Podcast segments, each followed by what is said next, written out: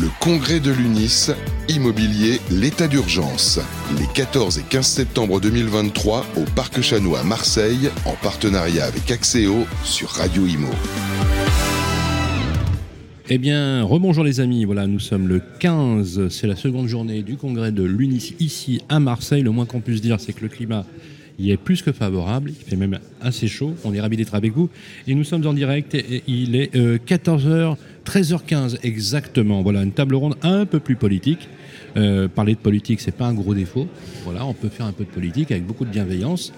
Et la vitalité d'une bonne démocratie, c'est pas forcément toujours être d'accord mais en tout cas de discuter des choses qui nous concernent tous et qui nous touchent tous, c'est le logement, c'est l'artère fémorale des Français, c'est le c'est le lieu de l'intime, c'est le marqueur social, euh, c'est là où se vivent effectivement euh, à la fois la famille, mais aussi euh, la cohésion au niveau des villes, des quartiers et des rues. Moi, je vous propose qu'on l'on parle de cette interview avec, on, l'a nommé puisqu'il y a une table ronde qui a, eu lieu, qui s'appelle l'état d'urgence, réaction et perspectives sur les politiques du logement. On va essayer de lui donner, voilà, de faire un, un, décor un petit peu voilà, euh, analytique sur la politique du logement, mais aussi essayer de peut-être décrypter euh, des solutions avec des professionnels et des élus qui nous entourent. Voilà, j'ai le plaisir d'accueillir sur le plateau. Il me semble que c'est la première fois que je l'ai euh, en interview, et pourtant je le connais depuis longtemps. C'est Guillaume Macher, le directeur général de Procivis. Salut Sylvain. Comment ça va Guillaume? Super bien. Ouais, c'est intéressant que je puisse enfin interviewer euh, Guillaume. Merci en tout cas d'être avec nous. J'ai le plaisir également d'accueillir une élue, euh, alors pas une élue, une parlementaire. Elle est débutée des Bouches du Rhône. Vous êtes dans votre fief là Oui, dans ma circonscription. Voilà, dans votre, dans votre circonscription, c'est Claire Pitola. Oui. Comment ça va? Ça va bien, je vous remercie de m'avoir accueilli ce matin. Voilà. Je suis ravi que vous soyez sur le plateau. Vous êtes radieuse, Claire. Merci en tout cas. Euh, on a annoncé cette table ronde. Euh, Guillaume, Claire, sur euh, effectivement l'état d'urgence. Vous êtes d'accord Vous partagez cette idée qu'en France, on a un vrai sujet social, dur, euh, parfois désespérant à l'égard du logement oui, c'est ce qu'on a tous dit unanimement hein, sur la table ronde, c'est qu'on a un état d'urgence, on, a besoin de délivrer plus de logements plus de logements qui soient adaptés euh, à, la vie euh, des occupants, donc qui soient favorables à leur santé, qui soient dans, des, dans, une organisation de leur vie qui leur soit favorable aussi, et, plus de logements en fait euh, qui soient respectueux de l'environnement et donc qui aient une empreinte carbone moins importante, qui soient moins consommateurs d'énergie. Donc ces urgences, elles sont là. depuis le précédent mandat, on a bâti des textes assez importants pour faciliter la rénovation, pour simplifier certaines procédures, notamment la loi Élan, la loi climat et résilience. Euh, aujourd'hui, il faut qu'on avance sur de l'accompagnement en local, sur euh, financer davantage tout ce qui est rénovation et avoir, le ministre l'a dit hier lors du congrès, avoir une action plus décentralisée du logement pour faire en sorte qu'il y ait du foncier qui soit libéré plus facilement et avec une décision au plus près du local. C'est bien le sujet du jour. Euh, le foncier, quand on dit qu'il faut trouver du foncier, euh, avec le zéro artificialisation nette qui fait qu'aujourd'hui, alors, alors, faut quand même rétablir un peu l'équilibre parce que souvent dans la presse, ça va un peu vite. On dit zéro, il n'y a pas zéro artificialisation. Dans le, dans le ZAN, le ZAN, on ne dit pas qu'il ne faut pas construire. Non, c'est hein, On, dit qu'il faut compenser. C'est un système de compensation. Donc c'est important parce que après on peut échafauder tous les bits euh, autour de cela. Néanmoins, néanmoins, on le voit, la production de logements en 2023 a atteint un niveau des plus bas depuis 1982 au niveau des autorisations d'urbanisme. On va produire historiquement en volume de logements moins de 100 000 logements là où il faudrait 450 000 logements au, minimum. La différence entre 82 et aujourd'hui, c'est 17 millions d'habitants supplémentaires. Guillaume, vous vous représentez un réseau extrêmement intéressant qui s'appelle Procivis, euh, avec un système de coopération sur l'ensemble des adhérents du réseau. Je trouve ça génial. Des promoteurs immobiliers qui, bossent en coopérative. Je trouve ça extrêmement ingénieux. Quand vous entendez le discours euh, euh, d'une parlementaire comme Claire Pitola ou comme Patrick Vergrit hier, qui a d'ailleurs avec euh, beaucoup d'engagement répondu aux questions sans les éluder, est-ce que vous vous dites il y a un peu d'espoir ou alors c'est encore un énième discours? Bon, Déjà Sylvain, dire que si on partage le constat de l'urgence, parce qu'il y a des éléments conjoncturels qui ont déstabilisé notre marché, notamment l'inflation, notamment la hausse des taux, moi il me semble quand même qu'il y a des éléments structurels qui font que cette urgence, elle vient de loin en réalité. Oui, d'accord. C'est-à-dire que on est dans une mutation qui est d'ordre économique et social, parce que les prix du logement et, le, niveau des revenus se sont décorrélés au cours du temps, et ça, c'est pas possible. On est dans une mutation démographique. On vit de plus en plus vieux, c'est formidable.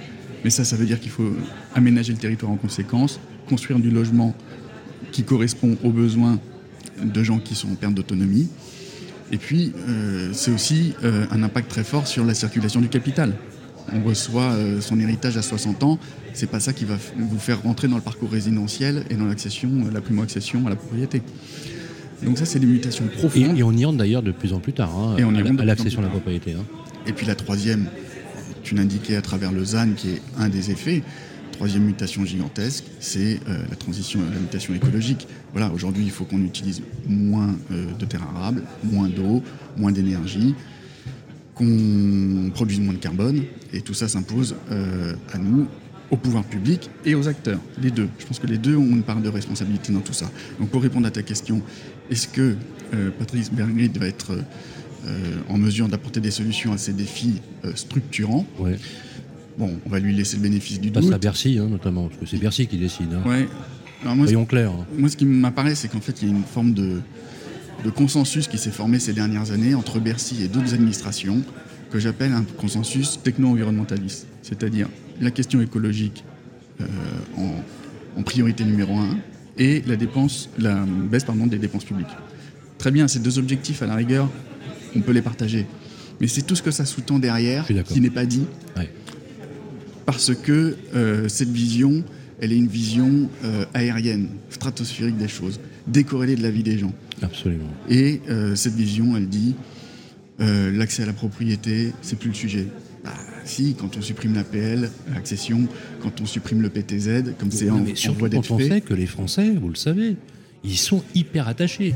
On a fait des sondages, mais c'est hallucinant les résultats. Vous savez qu'on a un baromètre pro auprès de 10 000 personnes chaque année, donc un truc quand même robuste, solide. Ah bah oui. 80% des sondés disent j'aimerais devenir propriétaire. Bien sûr. Donc on, contrecarre une aspiration profonde. Absolument. On dit qu'il faut moins de logements, mais euh, tu évoquais tout à l'heure la question des étudiants, mais de manière plus générale, les gens nous disent on a du mal à se loger, c'est trop cher, c'est trop loin de notre travail. Donc non, c'est pas vrai qu'il n'y a plus besoin de logements. On dit oui, mais il y a des logements vacants. Mais ils sont où ces logements vacants? elle, elle, vient d'où cette doxa, euh, Claire Pitola, euh, euh, d'une administration centrale qui finalement euh, veut, veut, concerter sans se concerter. Euh, on a calculé le nombre de commissions qui, ont eu lieu depuis le gouvernement, depuis le premier mandat euh, d'Emmanuel Macron. Combien de commissions et combien de rapports? On est sur une dizaine de commissions et 27 rapports fournis.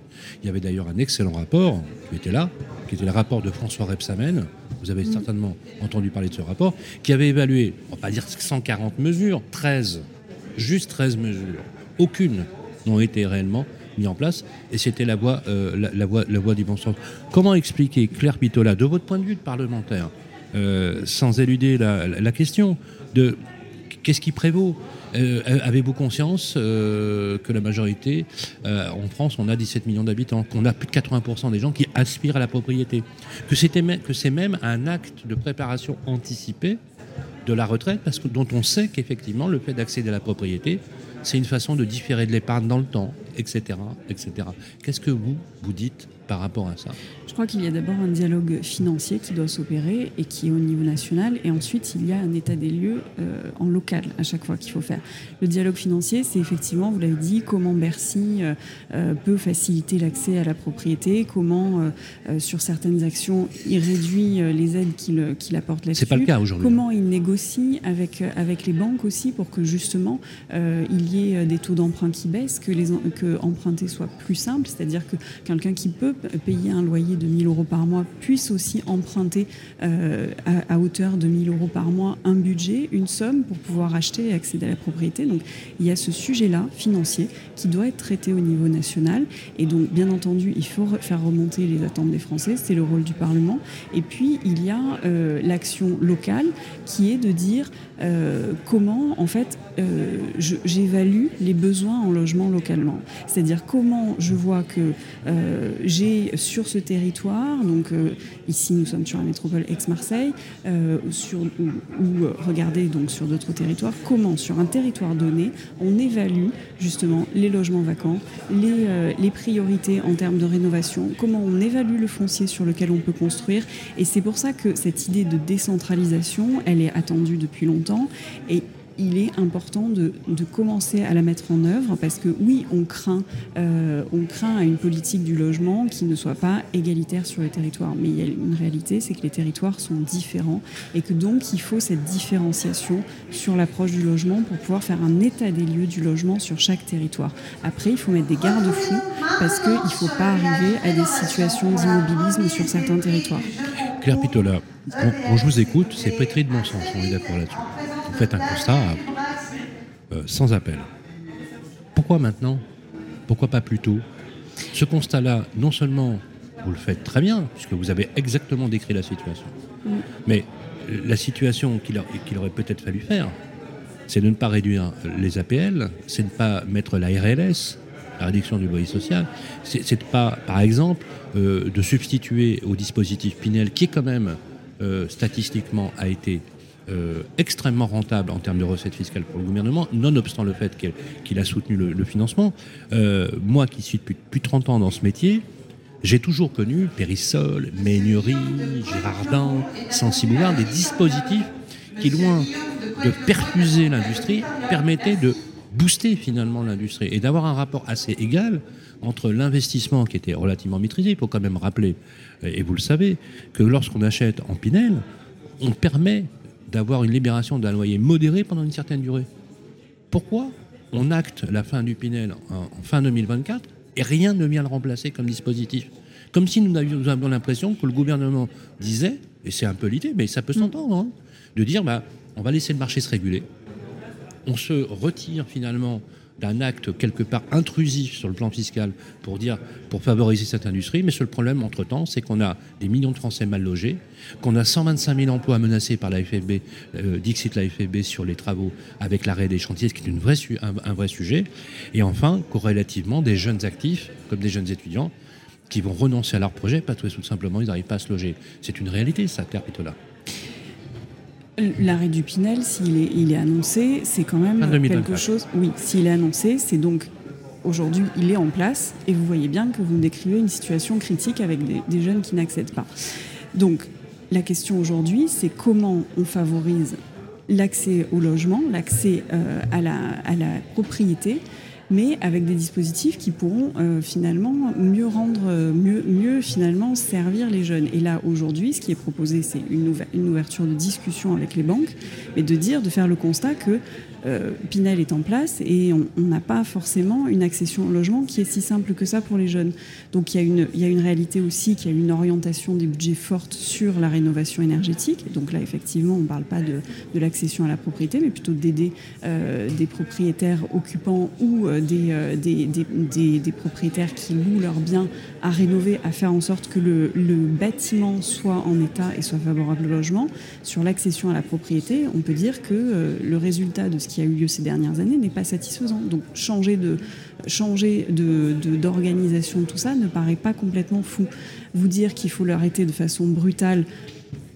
Bah, pardonnez-moi, mais le dispositif Pinel, c'est un dispositif de support fiscal permettant l'investissement immobilier ça n'oblige pas les maires à signer les permis de construire. Parce qu'en fait, euh, euh, je, pense, pour être beaucoup plus clair avec euh, ceux qui nous écoutent, le dispositif Pinel est un dispositif favorisant l'investissement pour permettre aux, personnes, effectivement, d'avoir des loyers modérés, des loyers plafonnés pendant une durée minimum de 6 à 9 ans, hein, me semble-t-il, sur les dispositifs Pinel. Mais que la relation avec l'élu, c'est que si on peut faire du Pinel, encore, encore faut-il avoir les autorisations d'urbanisme. Mmh. Et donc, il ne faut pas lier les deux le dispositif Pinel a fait ses preuves de façon irrévocable. Guillaume Maché, euh, euh, vous pouvez nous dire éventuellement euh, si finalement le raisonnement du, de, va pas dire de la perfusion fiscale, mais du soutien du gouvernement ou des politiques publiques pour favoriser la construction de logements neufs est une bonne chose en soi. En soi, je ne peux pas le dire. moi, je, rejoins Claire sur l'idée qu'il faut objectiver territorialement les besoins en logement. Ça, je pense que c'est quelque chose qui fait défaut dans le secteur on ne sait pas exactement euh, identifier euh, les besoins en termes de géographie. Si on fait ce travail-là, ce qui m'apparaît, c'est qu'on verra que le zonage est obsolète. C'est-à-dire qu'aujourd'hui, il y a des communes qui sont dynamiques, qui ont des taux de chômage à 5, 4,5, 4, C'est vrai. et qui sont classées C. C'est une aberration. Si on fait ça, on verra sans doute qu'on a besoin de soutenir encore la propriété et il faudrait que les collectivités locales, si c'est le sens euh, que veut donner le gouvernement à sa loi de décentralisation, aient des outils de soutien à l'accession sociale. Je pense qu'il ne faut pas supprimer le PTZ. Le PTZ, c'est le, le prêt des classes populaires et moyennes. Euh, je veux dire, c'est ce qui permet encore Et puis de resolvabiliser une partie des primo-accédants. Bien sûr, c'est ce qui euh, permet encore une frange de la population d'être dans ce parcours résidentiel, de se projeter euh, socialement. euh, Vous, vous êtes favorable au maintien dans la forme actuelle du PTZ Bien sûr, parce que là on le supprime. Bah oui. La vérité c'est qu'on le supprime. On le Oui. on De toute le- façon, on le complique de telle façon que finalement ça équivaut à le supprimer. hein.